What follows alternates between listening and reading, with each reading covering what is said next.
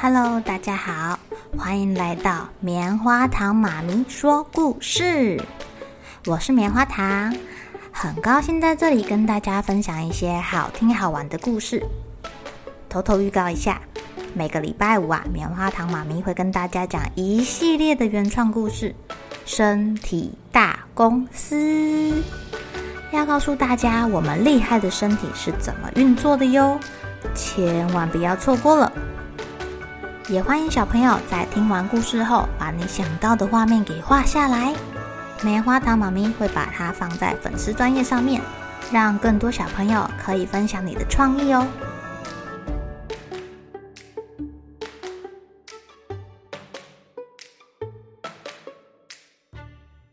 Hello，亲爱的小朋友，今天过得怎么样呢？你们喜不喜欢吃面包啊？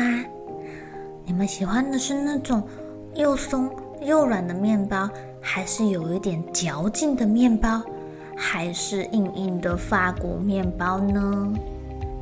今天棉花糖妈咪要来讲一个关于面包的传说，这是一个关于面包的古老传说哦，那就是烤炉里的面包如果没有膨胀起来。那么里面一定是藏着魔鬼哦！以前的厨师啊，在这个时候就会用刀子在面团上面画一个十字，来驱逐恶魔。如此一来啊，面包就会膨胀，膨胀，这个面团的发酵就会加快速度。你们知道吗？最早最早的面包是一个。埃及的小黑奴在西元前两千六百年不小心做出来的哟。在埃及的尼罗河流域盛产着小麦，所以啊，埃及人很早就会将小麦磨成粉，加点水拌成面团。他们在利用很热很热的太阳，把面团晒干，做成面饼。要吃的时候啊，再放到烤炉上面烤烤烤，就会变得好香好香好香哦。古埃及人认为啊，这就是太阳神的帮忙，才会有好好吃的面饼啊。所以啊，大家就把面饼当成是神的礼物，那面饼呢，也就成了埃及人的主食了。有一天清早啊，一个小黑奴阿里。到田里面去收割小麦，他弯着腰，无精打采地挥着镰刀。哎，阿里啊，认真点啊！今天要把整片小麦田收割完啊！阿里的爸爸说完，就把割下来的小麦抬到了打谷场。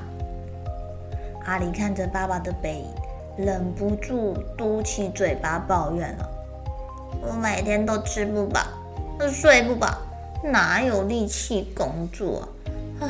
好累哦，还要弯着腰。一直到太阳都快下山了，他终于把整片麦田都收割完了哦。阿力拖着比早上更疲惫的身体回家，他一点都不高兴，完全没有工作完哦，松了一口气，完成了那种喜悦的感觉，因为。他回家的时候还是有做不完的事情呢，毕竟他是小黑奴啊。晚餐后啊，阿里窝在炉边帮他的主人烤明天早上要吃的面饼。这个暖暖的火炉啊，让累了一整天的阿里忍不住睡着了。可是火炉却在饼还没烤好的时候就熄灭啦。当天夜里啊，这个面团开始发酵，而且膨胀起来了。等到阿里醒来的时候啊，这个面团好像吹气球一般，变得比原本大好多好多好多。阿里很害怕会被主人责骂，就赶紧升起火炉，假装什么事情都没有发生过，继续烤他的面饼。他想，这样就不会有人知道我睡着了。想不到。它的主人吃到这个发酵过的面团烤出的面饼时，居然大声的称赞呢！哎呦，阿里呀，你今天的面饼又松又好吃，呼呼，拿起来也比较轻。你的技术越来越好喽！啊，这个赏你的啊，再帮我多烤一点这种好吃的面包呀。当时的阿里并不知道，是因为空气中的野生酵母菌才让面团自然发酵。哦，因此他也没办法再烤出第二个这么好吃的面饼啦。这个面饼啊，直到十六世纪，欧洲人才发现面团会发酵，完全是因为酵母菌的功劳呢。亲爱的小朋友，在四千年前啊，古埃及人就已经开始利用酵母菌酿酒跟做面包了。中国啊，大概在殷商时期，也是非常早之前哦。他们古人也是利用酵母去酿米酒啊，做馒头啊跟饼。那酵母到底是什么啊？酵母是泛指能够发酵糖类的各种单细胞微生物哦，它是一个统称哦。目前已已经知道大概就有一千五百多种酵母了。可以拿来酿酒啊，做葡萄酒啊，或是做各种面包。除了做面包跟酿酒之外呀，其实也可以拿来做美容保养品，或者是预防水果的腐坏，甚至是提供人体许多呃必需的营养素。酵母因为会将葡萄糖啊、果糖这些糖类代谢成二氧化碳或是酒精。那变成二氧化碳藏在面包里面的时候，面包就会像吹气球一样越来越大，越来越大，越来越大，哦，变得蓬松好吃。你们知道酵母喜欢什么温度吗？酵母在三十度到四十度的温水中啊，它们最活跃了。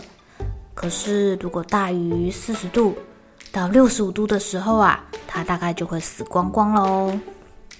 有时候面包发不起来啊，师傅就会说：“哎呀，这个酵母已经死掉了，失去活性了。”你要怎么样判断酵母的活性呢？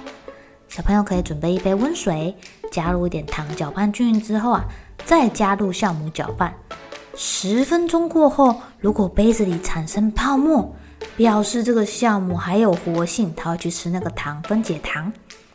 泡沫越厚啊，代表这个酵母的活力越好。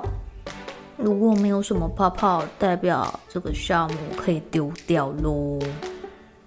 那我们开封后的酵母啊，要保持它的活性的话，最好把它放到冷藏，这样是可以延长它的寿命的。小朋友有空的话，也可以去玩玩看哦。好了，小朋友该睡觉了，一起来期待明天会发生的好事情吧。喜欢听故事的小朋友，别忘记订阅棉花糖妈咪说故事的频道。